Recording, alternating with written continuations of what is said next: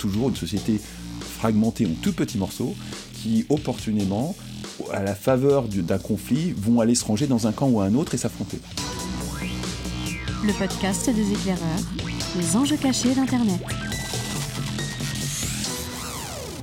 Salut tout le monde et bienvenue dans un nouvel épisode du podcast des éclaireurs confinés avec Fabrice Epelboin. Salut Fabrice. Salut.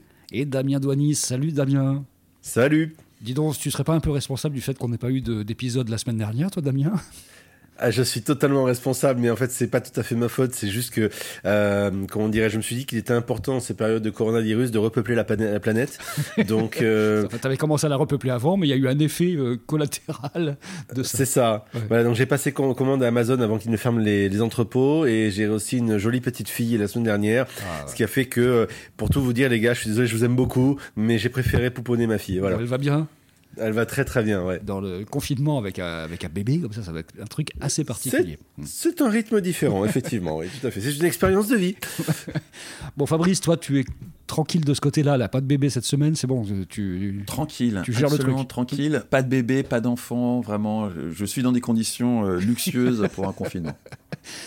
Allez, on va parler de, bah, de, réseaux sociaux, ça va nous changer dans ce podcast, et on va carrément y aller euh, franco sur un titre un peu provocateur, mais peut-être qu'il y a un fond de vérité aussi là-dedans. Est-ce que les réseaux sociaux sont déjà en guerre civile ou sont en guerre civile C'est la question qu'on se pose parce qu'évidemment, vous et moi, on passe beaucoup de temps à aller voir ce qui se passe sur les réseaux sociaux, Twitter, Facebook et autres. Et on voit bien que là, c'est quand même un peu euh, la folie, quoi, de, violence absolue et que les bulles, ces fameuses bulles d'information, sont en train de se frotter les unes aux autres. Et pour certaines, vraiment de, se dilater, c'est le moins qu'on puisse dire. Est-ce que vous avez le sentiment l'un et l'autre qu'on est dans une situation qui est, euh, d'une certaine façon, de guerre civile? Est-ce que le mot est pas un peu fort sur le web? Oui, très clairement. Euh, on est dans un, on va dire, je sais pas si on est dans la guerre civile, mais on est dans, on sent qu'il y a des tensions de partout. Ce qui est intéressant à voir, c'est que ça ne se voit pas de prime abord. Euh, il faut aller un peu se balader dans ce qu'on appelle le dark social. Alors c'est pas le dark web, hein, le dark social. Le dark social, c'est, euh, on va dire, tous les groupes privés, les discussions WhatsApp, les les groupes Facebook, les trucs qu'on ne voit pas au premier abord et sur lesquels il faut pouvoir être admis pour pouvoir euh, regarder ce qui s'y passe. Mais ce qu'on constate, c'est que quand on regarde par exemple les discussions qu'il y a autour, par exemple de ce cher professeur Raoult, ou bien ou bien les discussions qu'il peut y avoir autour des origines du virus, ou plein de choses comme ça qui sont en train de se passer. Pour focaliser sur l'atmosphère coronavirus qui se passe actuellement, on peut aussi voir toutes les, euh, tous les ressentiments très forts qu'il y a actuellement autour de la gestion euh, par le gouvernement de la crise. Hein. Euh, bien ou mal, c'est pas la question, mais la focalisation autour des masques, ce genre de choses-là. Bref, ça boude partout et le retour sur Terre va être violent. Fabrice, cette situation te rappelle des choses déjà vécues il y a très longtemps déjà. Hein oui, il y a, dix ans, jour pour jour, euh, j'ai écrit un article qui s'appelait Guerre civile sur Facebook, mais je parlais du Facebook tunisien. Et euh, il y a un peu plus d'un an, il y a deux ans, j'ai fait une interview sur France Inter qui, partait justement de cet article et qui expliquait tout un tas de choses, dont justement l'astroturfing que, que j'étudiais déjà à l'époque. Et euh, j'ai réécouté cette interview il n'y a pas longtemps, et à un moment, je parle de l'Internet tunisien, du, du, tout venant tunisien de 2010, avant la Révolution. Et il y a énormément de similarités avec ce qui se passe en ce moment sur, euh, sur l'Internet français, enfin sur les réseaux sociaux français. Euh, non pas que ça annonce une révolution, hein, mais ça, annonce quand même euh, une société qui va très très mal et qui est, dans un mécanisme de... décomposition et pour probablement avoir une récomposition par la suite. On, a aujourd'hui des, des, camps qui s'affrontent sur n'importe quel sujet. le dernier en date étant l'hydrochloroxine et le prochain à venir étant probablement l'origine du virus qui serait échappé d'un laboratoire, tout ça, ça qui, est une polémique qui est en train de naître là en ce moment où on enregistre cette émission et qui, est promise un très grand avenir, quelle que soit son issue scientifique, hein, comme l'hydrochloroxine. On, a le bingo du complotiste et en plus on a le Washington Post et euh, Luc Montagnier, c'est quand même un ancien prix Nobel qui certes a dit beaucoup de bêtises mais euh, malgré tout prix Nobel, qui, sont là pour, pour servir de caution. Donc le Washington Post est un prix Nobel, c'est, excusez du peu, c'est clair qu'on en a pour des semaines, si ce n'est des mois, et voire peut-être des années de polémiques autour de ce truc-là, quelle que soit l'issue scientifique. Parce que si on écoute euh, le professeur Montagnier, grosso modo, ce qu'on comprend, c'est qu'il a fait une observation sur euh, de l'ADN, enfin de l'ARN, et que euh, bah, s'il a, fait, a raconté des conneries, on va vite le savoir. Donc scientifiquement parlant, ça va pas aller très loin. Mais alors, par contre, d'un point de vue opinion publique, on est parti pour des années, des années, des années de euh, soit conspirationnisme, soit de gens qui cherchent la vérité, et d'autres personnes qui justement utilisent le conspirationnisme pour éviter qu'on aille chercher là où ils n'ont pas trop envie qu'on aille fouiller. C'est très riche et si, finalement ça rebondit sur le professeur Out, qui aujourd'hui est le grand sujet clivant avec... Euh, je sais pas, il, doit y avoir déjà une demi-douzaine d'émissions de euh, C'est à vous, qui est l'émission star d'Access Prime Time du service public français, qui sont consacrés au professeur Raoult dans le seul but de tenter de détruire sa réputation et tout ce qu'il raconte. C'est assez fascinant. Donc on a vraiment, un, si ce n'est service public, du moins un, groupe de gens qui, au sein du service public, ont pris fait et cause pour aller euh, casser la gueule du professeur Ça, c'était avant, puisque maintenant que Macron a décidé non, non, que le professeur Raoult était un génie, euh, les choses vont changer. Alors non, non, non, justement, il y a eu un, problème parce que euh, Macron, à un moment, a dû se dire qu'il ne pouvait pas se permettre d'apparaître dans un camp, dans une France divisée en deux. Donc il a, il, a euh, été faire la paix ou faire je ne sais pas quoi avec le professeur Raoult, mais donner un message public clair euh, de proximité avec lui pour se placer au-dessus de ces camps, ce qui est quand même son rôle, c'est quand même le président de la République. ce qui fait que du coup, les autres ont été un peu déconcertés. Euh, notamment bah, cette émission, mais il y en a d'autres, hein, mais vraiment, c'est à vous, c'est caricatural, euh, se retrouve assez déconcerté. Et euh, hier encore, ils invitaient quelqu'un qui était un, mec qui, est professeur d'éthique médicale, qui prenait fait et cause contre le professeur Out de façon virulente et qui félicitait Patrick Cohen pour le fait d'avoir pris des positions. Et du coup, Patrick Cohen était un peu décontenancé parce qu'il essayait de jouer la carte du journaliste nécessairement neutre et il s'apercevait bien que c'était pas possible. C'était trop tard. Donc, c'est, on, va voir comment ça va se, euh, se dérouler d'un point de vue scientifique, bien sûr, mais ça, on, le saura relativement vite.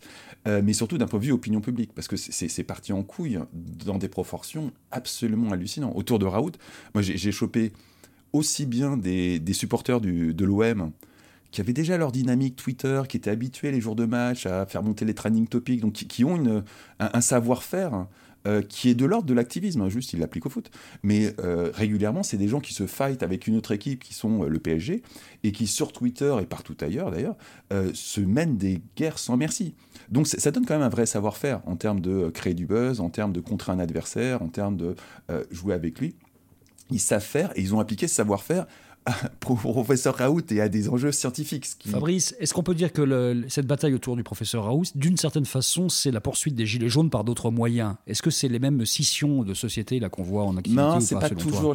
non, c'est toujours une société fragmentée en morceaux, mais c'est pas forcément les mêmes corps qui composent les mêmes camps. Évidemment, euh, le, cœur des Gilets jaunes s'est naturellement porté aux côtés du professeur Raoult parce qu'il y a le côté province versus Paris, parce qu'il y a le côté rebelle, parce qu'il y a plein d'éléments qui leur ont permis de s'identifier immédiatement. Mais il y a plein d'autres choses qui n'étaient pas du tout euh, pro-Gilets jaunes qui sont mis aussi du côté du professeur Raoult. On n'a jamais eu un carteron de politique euh, venir euh, défendre des gilets jaunes à la télé. Là, on a eu des anciens ministres, des députés, des, des, maires de très grosses agglomérations françaises qui ont dit j'ai été atteint par le coronavirus, j'ai pris le traitement du, du, professeur Raoult, qui ont été défendre le professeur Raoult, y compris dans, des anciens ministres de la Santé. donc, c'est, on n'avait pas cette fragmentation à ce point dans les Gilets jaunes. C'était quand même les gueux versus euh, les autres. Là, euh, on ne peut pas dire que Douste Blasi fasse partie des gueux. On l'a jamais vu sur un rond-point. Et il est clairement dans le camp du professeur Raoult. C'est une autre fracture. Évidemment, on va retrouver des morceaux des, camps euh, qui étaient en confrontation sur les Gilets jaunes, mais on trouve un autre chose. Mais toujours est-il qu'on trouve toujours une société fragmentée en tout petits morceaux qui, opportunément, à la faveur d'un conflit, vont aller se ranger dans un camp ou un autre et s'affronter. Et, sur, et surtout, pour, rebondir sur ce que dit euh, Fabrice, euh, c'est qu'on ne sait plus très bien qui est où. Ce que je veux dire par là, c'est que ces lignes de fracture deviennent microscopiques euh, et euh, des gens que l'on pouvait identifier comme étant on va dire gauche ou droite pour faire simple hein, et très simpliste, euh, peuvent se retrouver dans un camp comme dans l'autre. Là, on ne les on ne les attendait pas forcément, euh, et, et c'est ça qui qui est, assez surprenant. L'histoire de Raoult, au-delà du personnage en lui-même et ce, ce qu'on pourrait raconter sur ses recherches, euh, c'est vraiment cristallisant. Je pense que ça dépasse véritablement l'entendement. Euh, c'est cristallisant d'une société qui est complètement émiettée, qui est atomisée, et sur lequel il y a des recompositions quasiment en temps réel d'opinions. D'alliances. D'alliances, d'opinions, oui. Il y, a un truc fascinant, par exemple, dans les gens qui sont contre le professeur Raoult.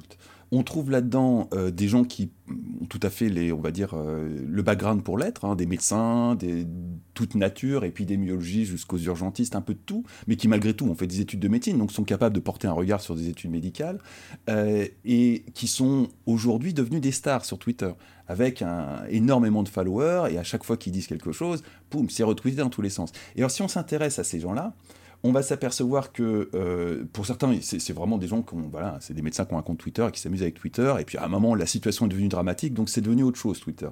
Euh, et pour beaucoup d'entre eux, quand on remonte les gens qui aujourd'hui les poussent, les retweets, on trouve des gens qui, il y a 3-4 mois, trouvaient parfaitement naturel de balancer des gaz lacrymogènes et des grenades de désencerclement sur des infirmiers qui manifestaient et qui aujourd'hui vont aider à porter le message de ces mêmes infirmiers. Donc on est vraiment dans cette recomposition d'alliances tout à fait opportunistes, qui ne veulent strictement rien dire sur la pérennité d'une telle alliance, on a juste des gens qui veulent se fighter.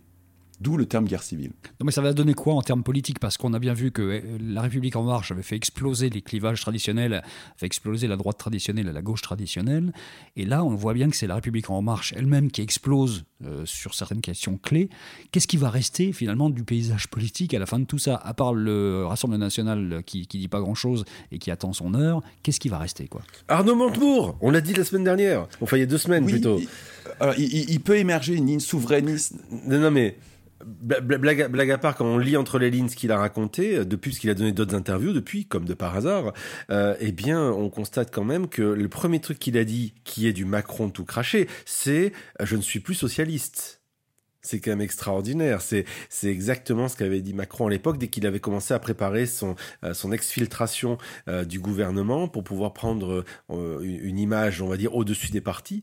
eh bien, c'est la même chose que un Arnaud Montebourg dire ben moi j'avais raison avant tout le monde, je vous l'avais dit et oui, bah depuis je suis un entrepreneur et le Parti socialiste c'est l'histoire ancienne de toute façon tout cela n'a plus n'a plus n'a plus d'importance. Euh, c'est hyper intéressant comme comme comme posture. Alors ça, ça ça ça ne mange pas de pain. Je veux dire par là, ça n'annonce strictement rien. Mais très clairement, c'est pas non plus anodin venant d'un politique que de mettre cette petite pièce dans le dans le jukebox et en se disant on va bien voir ce qui va se passer. Pour l'instant, donc soit en passant, quand on regarde véritablement une vision globale du, de l'échiquier politique, euh, il n'y a pas grand-chose, puisque pour revenir à Arnaud Montebourg, il y a quand même dans sa, lignée de ses interviews Jean-Luc Mélenchon qui a publié un tweet en disant euh, euh, similarité de point de vue quasiment au mot près avec Arnaud Montebourg. Euh, si c'est pas, un, on va dire, un immense appel du pied, c'est quand même extraordinaire. Donc, on va se marrer, je sens. Hein. Ça va être bien. On, sent qu'on oui, voilà, on, va se marrer. Alors très clairement, du côté de euh, LRM, ce qu'on voit, c'est qu'il y a des lignes de fracture, par exemple, qui vont se passer, à mon avis, autour de tout ce qui est data personnelle, des choses dont on a déjà parlé dans ce podcast, euh, puisqu'on le voit, Cédric O commence un peu à hésiter en disant ouais, peut-être que c'est pas la solution, stop Covid, parce que surtout que maintenant qu'on a des Gafa qui commencent à vouloir mettre le nez dedans, ben je sais pas si c'est vraiment bien comme l'air du temps est autour de la souveraineté. On va, faire un épisode là-dessus, c'est suffisamment important pour qu'on fasse un épisode là-dessus. puisqu'on l'air du temps est au cours de la souveraineté numérique, euh, faut que je fasse gaffe quand même. Euh, on a le numéro 2 de LRM à la, au Parlement qui dit bah si c'est comme ça, moi c'est pas ma vision du centrisme, je me casse. Donc c'est quand même il y, a quand même des choses qui sont en train de enfin le J'aimerais bien qu'on s'interroge sur un fait là. Tu parlais tout à l'heure Fabrice de, de, ce qui se passait en Tunisie il y a 10 ans. Il y a 10 ans en Tunisie, c'était pas réellement une démocratie, c'est moins qu'on puisse dire. Donc il y avait une colère qui était là, qui était liée au fait aussi de la situation sociale, euh, politique du, du, pays. Là, on est sur quelque chose d'un tout petit peu différent. Qu'est-ce qui est le carburant en fait de toutes ces nouvelles alliances, de toutes ces haines, de tous ces fights permanents entre les gens? Est-ce que ce serait pas le manque absolu d'un discours cohérent et transparent qu'on attend d'un État démocratique. On a vu hier une leçon de choses d'Angela Merkel en Allemagne, qui a détaillé son plan en 19 points de la sortie de confinement, et tout le monde a dit, OK, on a affaire à une scientifique qui aussi fait de la politique et qui est capable d'avoir un discours où elle prend les gens pour des adultes et pas pour des enfants, comme semble le penser Macron vis-à-vis des, 66 millions de Français. Est-ce que vous avez le sentiment que c'est un peu ça l'histoire? Qu'il y, a finalement, quand on ne donne pas du tout de rationnel, bah finalement l'irrationalité prend le pas j'ai pas, j'ai pas entendu le, truc de Merkel. Je vais regarder ça, donc je, ne vais pas commenter ça, mais euh, il y a malgré tout une certaine similarité avec la situation en Tunisie en 2010. La, Tunisie est euh, une caricature de la France quelque part. C'est-à-dire qu'il y a, euh, il y avait en façade une, une, assemblée, un président, des élections, tout le blabla paradémocratique qui donnait l'apparence euh, d'une démocratie en regardant vite et en passant, en vue de loin en passant vite, euh, qui permettait à tout un tas de politiques de dire oui, oui, c'est une démocratie, euh, en se réfugiant d'une part derrière des institutions qui avaient l'air démocratiques, qui étaient en, tout point similaires aux nôtres, et typiquement le droit des femmes, qui est incontestablement en Tunisie est absolument incroyable par rapport au reste du continent africain. Mais malgré tout, ce n'était pas une démocratie. Et elle était quand même caractérisée par, d'une part, des institutions un peu fantoches et sans le moindre pouvoir ça devrait résonner avec quelque chose. D'autre part, avec un appareil politico-médiatique complètement vérolé. Euh, oh, infiniment plus que les, le, truc français, mais grosso modo, euh, il y avait une tripotée de médias qui étaient tous de le niveau de fiabilité de la Pravda et de façon vraiment caricaturale. Des portraits laudatifs, euh, du jour au lendemain, des gens qui devenaient d'affreux, salauds alors qu'ils avaient été dans les petits papiers du pouvoir jusqu'ici parce qu'il y avait un règlement de compte derrière. Des choses qui, là encore, résonnent avec la situation de nos médias aujourd'hui, même s'ils sont très loin d'être aussi caricaturaux. Et du coup, la population a acquis ce savoir-faire de finalement on est face à un appareil de propagande. Et nous aussi on peut faire de la propagande parce que nous aussi on a un compte Facebook, maintenant on peut s'exprimer, on peut diffuser des messages. Et on peut commencer à s'amuser nous aussi à faire de la propagande parce que le fait de vivre dans la propagande nous a donné une certaine forme, une certaine forme de savoir-faire. Je pense notamment aux syndicalistes tunisiens qui étaient des, des putains d'experts pour manipuler, euh, tromper, euh, détourner l'information de façon à manipuler les gens. Parce qu'ils le faisaient euh, dans, en, tant que syndicat à la botte du pouvoir, évidemment, à l'époque, et qui était en, alliance et en synergie avec tout ce système. Et malgré tout, les, les, gens qui concrètement faisaient ça au quotidien, eux, avaient un vrai savoir-faire de manipulation et de désinformation.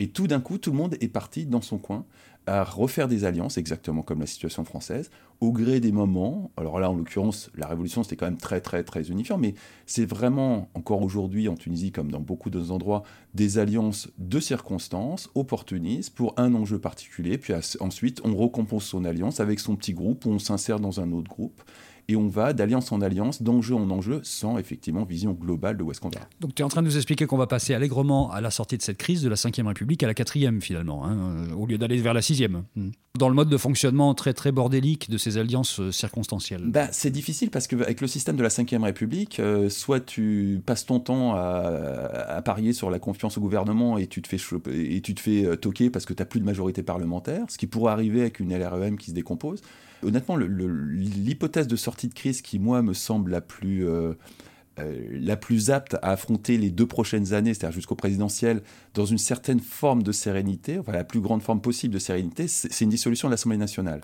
Ce qui fait que, grosso modo, tu as une période électorale qui va s'en suivre immédiatement après le, euh, le, déconfinement. Ça occupera tout le monde. une élection au bout de quelques mois une nouvelle, euh, un nouveau Parlement qui sera sans doute toujours pas représentatif, mais en tout cas plus que ce que l'est euh, le Parlement à l'heure actuelle, et ça permettra en tout cas, avec un peu de chance, de calmer le jeu jusqu'aux élections présidentielles. Mais sinon, on, va se retrouver dans la même situation que la Tunisie, c'est-à-dire avec un, Parlement qui est au contrôle de finalement 25% euh, des Français, et qui a qui n'a aucun pouvoir parce qu'il ne fait guère que adouber grosso merdo ce que demande le président. Et donc on est quand même dans un système qui n'est pas spécialement démocratique. De court terme, hein. dans deux ans on a des élections, mais malgré tout ce climat n'est pas favorable à, euh, à, une avancée démocratique.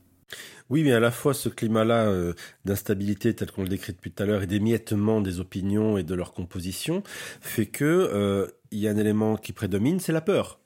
Et euh, quand on voit, on en fera peut-être un numéro spécial, quand on voit euh, l'adhésion assez massive des euh, potentiels des utilisateurs au téléchargement d'une application qui permettrait en gros de pister les gens pour vérifier qui est infecté et qui on a croisé et faire en sorte de suivre les, euh, les cohortes d'éventuels porteurs de Covid. Euh, quand on voit donc euh, les, suspicions quand même sur, la vie privée qu'il y a autour de ces applications et la majorité des gens qui disent mais moi ça m'intéresserait, si ça peut sauver des vies, je le ferai. c'est des portes ouvertes. La peur fait qu'il y a des portes ouvertes à la possibilité de s'adjoindre des situations qui normalement pourraient être vécues comme non démocratiques et qui aujourd'hui sont vécues comme de la normalité, tout comme on l'a vécu à l'époque l'époque des attentats où on va dire il y a un cran qui a été passé à chaque fois sur le serrage de vis. Donc on est dans, aussi dans cette situation-là qui, à mon avis, concourt à notre thème du jour, qui est la guerre civile. on en reparlera parce qu'on aura l'occasion dans un podcast spécial, Stop Covid, de parler aussi de l'arrivée potentielle de Palantir dans le, dans le jeu. Ouais, ça mérite vraiment qu'on fasse un épisode dédié à ça parce que c'est une problématique complexe avec des enjeux techniques complexes et, et euh, c'est clairement un tournant dans, dans, la société française, enfin dans la société tout court, parce que ça ne nous concerne pas que nous. Hein. Euh, et c'est l'éclairage des autres nations qui utilisent des technologies plus ou moins intrusives en étant plus ou moins des démocraties. Et super intéressant. On, s'aperçoit, et, et, ça, ça fait partie des trucs que je martèle depuis des années, qu'au final, la différence, elle n'est pas entre les démocraties et les dictatures. Le, système de tracking qu'on voit en Israël, il est tout aussi intrusif que celui qui est en Chine. Et pourtant, Israël, il y a des élections, il y a des institutions, c'est une démocratie, aussi imparfaite soit-elle, c'est une démocratie, c'est en rien comparable à la Chine. Et pourtant, euh, les deux approches en termes d'intrusion sont euh, à peu près aussi intrusives l'une que l'autre. on en parlera la semaine prochaine de ça. En fait, on fera un spécial la semaine prochaine, peut-être même avec un invité, avec un expert de, ce secteur-là. On, verra ça. On, ouais, on va essayer de se trouver un, expert pour venir discuter avec nous. Ouais, ça serait sympa ça. ce que je voulais savoir, c'est si cette violence, cette guerre civile qui a lieu, appelons-la comme ça sur le web en ce moment, c'est une cocotte minute qui a besoin de bouillir parce que finalement, on est tous confinés et que ben voilà, on a que ça à foutre de, de se fighter les uns les autres, ou est-ce que finalement, il y a une violence contenue encore aujourd'hui qui va s'exprimer physiquement au déconfinement. Et apparemment, l'État est en train de prévoir que ça peut se passer comme ça, avec une vraie violence physique de pas mal de gens qui euh, finalement euh, transformeraient cette violence euh, sur les réseaux sociaux en violence physique et en acte pur. Est-ce que vous y croyez à ça?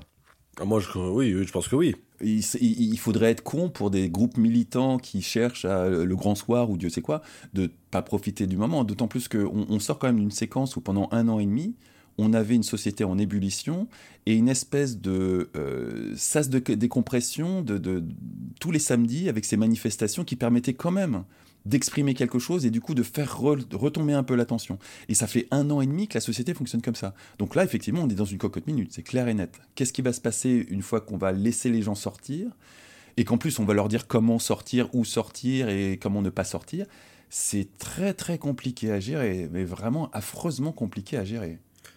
Il y avait très clairement y avoir, à mon avis, des désobéissances euh, civiles par rapport au déconfinement progressif. Des gens qui vont dire, bah écoutez, euh, non, il n'y a pas de raison. Il va y avoir des. Oh bah déjà que bah déjà aujourd'hui, mais on va dire que dès qu'il commence, il commence à y avoir des failles, euh, on va dire que la, pression va être relâchée. C'est évident qu'il y avoir des gens qui vont en profiter. Euh, je rappelle quand même que, euh, je crois, la semaine précédente, le confinement général demandé par le gouvernement, alors qu'on connaissait déjà les risques avérés du Covid, il y avait encore une manifestation à Paris et ailleurs des gilets jaunes. Donc par conséquent, il y avait encore la volonté de, de, de, manifester dans certaines villes de, France. Il y avait du monde, alors que déjà le, le danger était avéré. Donc par conséquent, très clairement aujourd'hui, on va dire qu'aujourd'hui tout le monde joue le jeu parce que voilà, on joue le jeu. Mais d'ailleurs, euh, on va dire il y a, une volonté d'essayer de créer une sorte de collectif global qui fait que tout le monde essaye de, qu'on essaye de euh, voilà d'éviter les, les, failles du style je vais courir euh, je vais faire du jogging jamais vu autant de joggeurs de joggeurs de ma vie dans, dans ma rue hein. mais mais très clairement, euh, il y a la volonté d'essayer de créer une sorte de collectif national autour de ce sujet-là, euh, mais à mon avis qui va voler en éclats à la sortie. Et effectivement, comme tout le monde est chez soi, je dirais pas a du temps, mais tout au moins est chez soi et donc a la capacité de d'aller regarder ce qui se passe sur les réseaux, alors qu'en général ça leur passe un peu au-dessus parce qu'ils ont euh, deux heures de transport par jour. Eh bien, euh, oui, très clairement, euh, il va y avoir encore plus de groupes qui risquent de s'exprimer par la suite. Et encore, on n'a pas vu la suite, parce que là, il reste un mois de confinement, minimum d'ailleurs, pour que le, le, ton monte encore. Hein. Précisons quand même qu'il reste un mois si on arrive à avoir les tests, les masques, les machins en temps et en heure, parce que sinon euh, ça sert à rien de se déconfiner. Donc il y, a toujours cette pression spectaculaire qui s'exerce sur l'État qui a très très très très mal démarré avec la gestion des masques par une série de mensonges et un, truc qui ça ne pouvait pas plus mal démarrer enfin sauf à, aller chercher dans des aux États-Unis ou euh, euh, au Mali récemment. C'est absolument n'importe quoi la gestion du coronavirus. Ils sont en train de faire des élections eux aussi au Mali. Et je vous laisse imaginer les conditions sanitaires d'un bureau de vote au Mali euh, dans des endroits où une large partie du pays n'a pas ni l'eau courante ni l'électricité. C'est complètement fou. Mais bon euh, toujours est-il qu'en France, à l'échelle de l'Europe, on n'est vraiment pas dans les winners, dans ceux qui, qui, ont su gérer la crise. Et surtout, on a menti délibérément à la population pendant très longtemps en se tournant soi-même en ridicule. Donc on a très très largement entamé la crédibilité. D'ailleurs, ça s'est mesuré. Merkel, elle a les trois quarts des Allemands qui sont derrière elle. Euh, Macron, il n'a pas une majorité des Français qui est derrière lui en termes de confiance. C'est beaucoup mieux qu'avant la crise, hein, parce que les, crises ont cet effet de boost sur la, confiance, enfin sur la confiance envers les, institutions, mais toujours est-il qu'il n'est toujours pas sur, un, sur une majorité. Donc c'est très compliqué. C'est pour ça que moi je, suis plutôt, euh, je verrais plutôt d'un bon oeil une dissolution de l'Assemblée nationale. On fait un reset on, passe à autre chose, à des élections avec des, politiques qui vont être obligés de nous présenter des vraies visions, parce que sinon ils seront ridicules. Il faudra aussi qu'ils assument euh, leurs changements radicaux, qu'ils les expliquent. Pourquoi des gens qui étaient des ultralibéraux tout d'un coup deviennent des souverainistes? On aimerait bien avoir une explication. Est-ce que ces politiques-là étaient des gens qui n'avaient euh, aucune colonne vertébrale, qui étaient juste des professionnels et on, était en train de caster un DRH Ou est-ce qu'ils euh, ont eu un profond changement idéologique et que c'est vraiment une vision qu'ils nous proposent, ou c'est purement de l'opportunisme parce qu'ils veulent garder le contrôle. Ça sera une excellente occasion de voir tout ça. Et ça pourrait permettre de complètement dévier toute cette colère et toute cette haine qui aujourd'hui est dans une cocotte minute pour en faire quelque chose de potentiellement potentiellement euh, constructif quoi. Une campagne électorale où tout d'un coup il y a des grands débats d'idées sur qu'est-ce qu'on veut comme monde et, en plus qui préparerait l'après, qui est une campagne présidentielle. Quitte à ce que celle-ci redonne une redissolution, mais en, tout cas, on serait dans une séquence politique qui permettrait de canaliser toute cette colère, toute cette haine vers quelque chose de potentiellement créatif. ça me paraît, ça me paraît une hypothèse assez, juste, sachant que le premier euh, vecteur de colère, à mon sens, euh, va venir tout simplement du fait que euh, les soignants euh, ont montré qu'en se mobilisant aujourd'hui le système de santé français pour arriver à tenir, mais très clairement, euh, ils ont montré aussi que, euh, on va dire, l'impact qu'il y a eu des politiques, des différentes politiques passées des années à venir, quels que soient d'ailleurs les partis qui étaient au pouvoir sur le système de santé français, a fait qu'on a failli, a failli y passer. Donc très clairement, il, va y avoir aussi une colère qui est liée à ça. Et, sur le, sur le signe que nos politiques aujourd'hui sont incapables de prévoir l'avenir, l'histoire des masques et des, stocks stratégiques en est, euh, exactement euh, euh, juste l'expression même. Je vous propose qu'on termine sur les petites musiques. On a proposé tout à l'heure les petites musiques qui allaient arriver en complotisme avec euh, l'histoire du virus sorti du labo de Wuhan. Alors évidemment, tout le monde va dérouler le, fil de ça. Ah bah, je dis, euh, soyons prudents. À ce stade, on ne sait pas si c'est du complotisme ou pas. On a un câble diplomatique et un ancien prix Nobel. Qui... Alors, non, prix Nobel on disait tout à l'heure que tout le monde va dérouler le fil jusqu'à expliquer que c'est Agnès Buzyn qui a été euh, balancé, ou le, son mari qui a été ah, balancé. Le, c'est là où ça va devenir un peu C'est clair. On, on, a tous les bingos pour que l'histoire dérape. C'est la même histoire que le, grand remplacement. Quoi. On, part d'une politique d'immigration qui est destinée à avoir de la main-d'œuvre pour, pour les usines en, pleine reconstruction après la guerre à euh, les Illuminati qui euh, s'imaginent euh, changer la composition ethnique du territoire européen.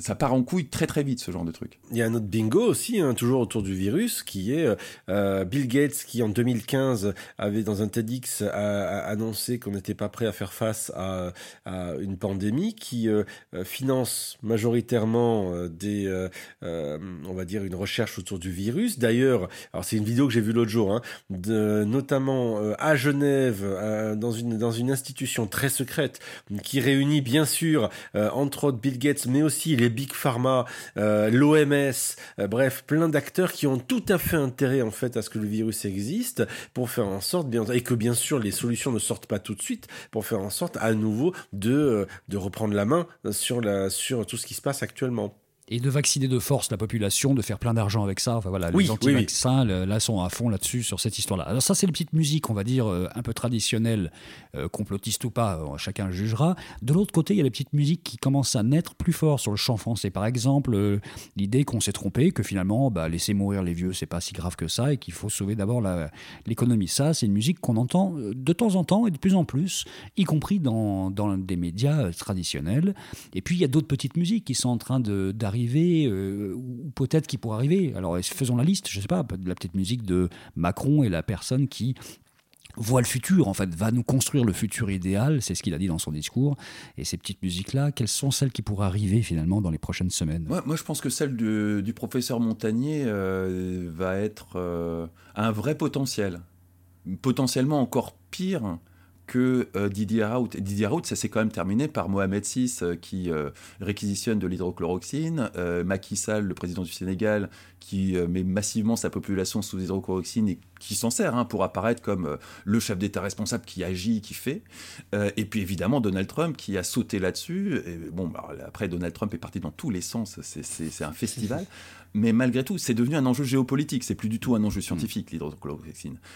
si vous avez vu par ailleurs la dernière enquête de François, qui fait des enquêtes, euh, sur euh, la façon dont finalement le grand projet européen Discovery de test de différents médicaments a euh, plus ou moins délibérément saboté le test de la chloroxine, c'est assez édifiant de ce que ça raconte des querelles intestines et politiques des, institutions de santé et des conséquences que ça peut avoir dans euh, une gestion de crise.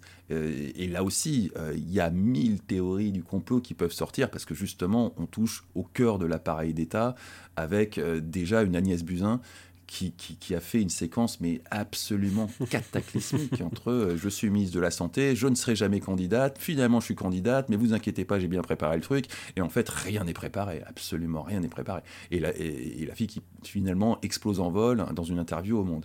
Ça, là, il y a tous les ingrédients pour imaginer n'importe quel type d'histoire, et le pire, c'est que dans toutes ces histoires qui vont être imaginées euh, autour de tout ça, il y en a vraisemblablement une qui va, être qui va être la bonne, parce que très clairement, il y a quelque chose de particulièrement. C'est vrai que la nouvelle saison de Black Mirror, on doit le dire, on doit l'avouer, elle est canon quand même. Ah, mais non, mais je pense que les. Alors le, le, côté réalité virtuelle, hein, toi qui travailles sur ces enjeux, Damien, c'est ah, fantastique, on s'y croirait. Moi je pense que oui, alors tout à fait, on est, on est, c'est un peu long, mais c'est un grand test. Hein. C'est un test grande nature. Il fallait bien faire une bêta, une bêta in vitro, une vivo plutôt. Voilà, on y est. Euh, très clairement dans les petites musiques, on a, euh, euh, comme je le citais tout à l'heure, tout ce qui va être autour des datas personnelles et le flicage. Euh, avec l'application, mais est-ce qu'il faut, mais est-ce qu'il faut pas, mais est-ce qu'on fait pas ça pour nous fliquer, mais quelque part, est-ce que c'est pas bien quand même? Enfin bref, il va y avoir euh, tout un et, les Gafa qui s'y mettent dedans. Ah comme de par hasard, tiens, Google et Apple proposent une plateforme euh, aux différents États et les États avaient proposé une application et l'Europe n'est pas là. Enfin bref, il va y avoir toute une petite musique autour de ça qui va à mon avis faire monter encore la pression sur et sur sur sur cette on va dire psychose vraie ou fausse, hein, soit dit en parce que je pense. C'est très intéressant celle-là, parce que je suis forcément au milieu de là-dedans, parce que ça fait dix ans maintenant que euh, quand des journalistes ont besoin de quelqu'un interviewé sur des, thématiques sur euh, surveillance, euh, j'y ai droit. Et, pour le coup, euh, on, va défricher un tout petit peu le prochain podcast qu'on fera sur ce sujet, mais euh, la première proposition d'application qui a été proposée euh, par le gouvernement, d'un point de vue privacy, il n'y a vraiment pas de quoi hurler. Tout à fait. et c'est un problème parce que bon, il y a ça elle pose une infinité de problèmes, mais toujours est-il que d'un point de vue strictement privacy, il n'y a pas de quoi hurler. Et quand on raconte ça à des journalistes, qu'il s'agisse de gens qui viennent du service public ou de RT News, j'ai eu les deux cas de figure la semaine qui vient de passer, ils sont très déçus d'une réponse qui dit non, mais pour l'instant, il n'y a pas de quoi hurler. Par contre, ça pose tel problème. Mais ils s'attendent à bah, avoir des de gens. De ta part, surtout aussi. Hein.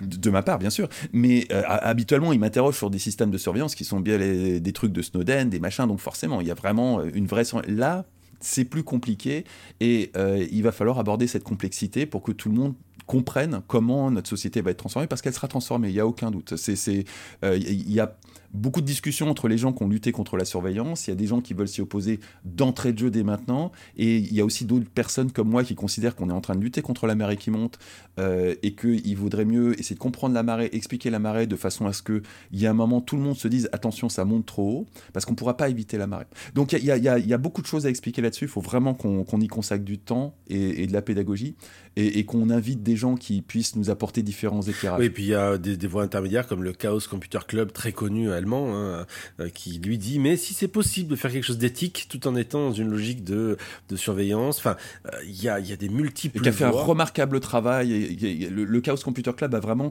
tracé des lignes jaunes en disant attention, là c'est une ligne jaune, là vous avez une ligne jaune, là vous avez une ligne jaune, c'est comme ça que vous repérez que c'est un, un, travail absolument remarquable. C'est ce qui a été de, probablement le truc le plus constructif qui a été fait ces, ces dernières semaines autour de cette problématique. Donc là, il y, y, a à mon avis une vraie petite musique qui va monter autour de ça, euh, qui va être assez euh, euh, prégnante, qui va peut-être pas toucher tout le monde, mais euh, mais très clairement qui va qui va faire rentrer des vrais sujets qui étaient des sujets un peu geekesques dans les grands sujets de société globaux.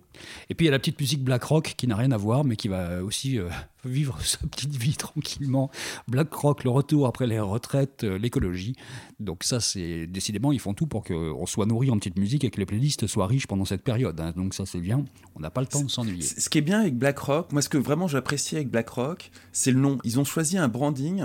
On, on a l'impression d'être dans une série télé. euh, Absolument. Savez, c'est- cette spin-off de Buffy contre les vampires les, le, le diable a un cabinet d'avocats. J'ai oublié le nom du cabinet d'avocats. même. Euh, mais mais on, on- on se croirait vraiment dans une série télé avec des caricatures de grands méchants comme seul James Bond sait les inventer ou seules les séries télé savent les inventer. C'est- pas faux, franchement. BlackRock, qu'est-ce qu'il peut y avoir de plus terrifiant que ce truc-là, quoi? Ah, ils auraient dit euh, euh, Green Future, euh, ça Ouais. aurait pas voulu dire grand chose de plus et ils se seraient pas pris ce- ce- d'entrée de jeu cette suspicion de où tu vois Sauron quoi. C'est remarquablement bien gaulé en termes de branding, mais je pense qu'il n'avait pas anticipé comme ça. Bon, allez, on en garde pour la semaine prochaine. Merci d'avoir été là tous les deux. Bonne, euh, bon biberon à toi, euh, Damien, pendant toute cette période. Et puis bon travail Merci à tous, beaucoup. parce qu'on continue à faire des, des trucs à côté aussi. On est confinés, mais on continue à bosser. Allez, à la semaine prochaine. Salut à vous deux. À la semaine prochaine. Salut. salut.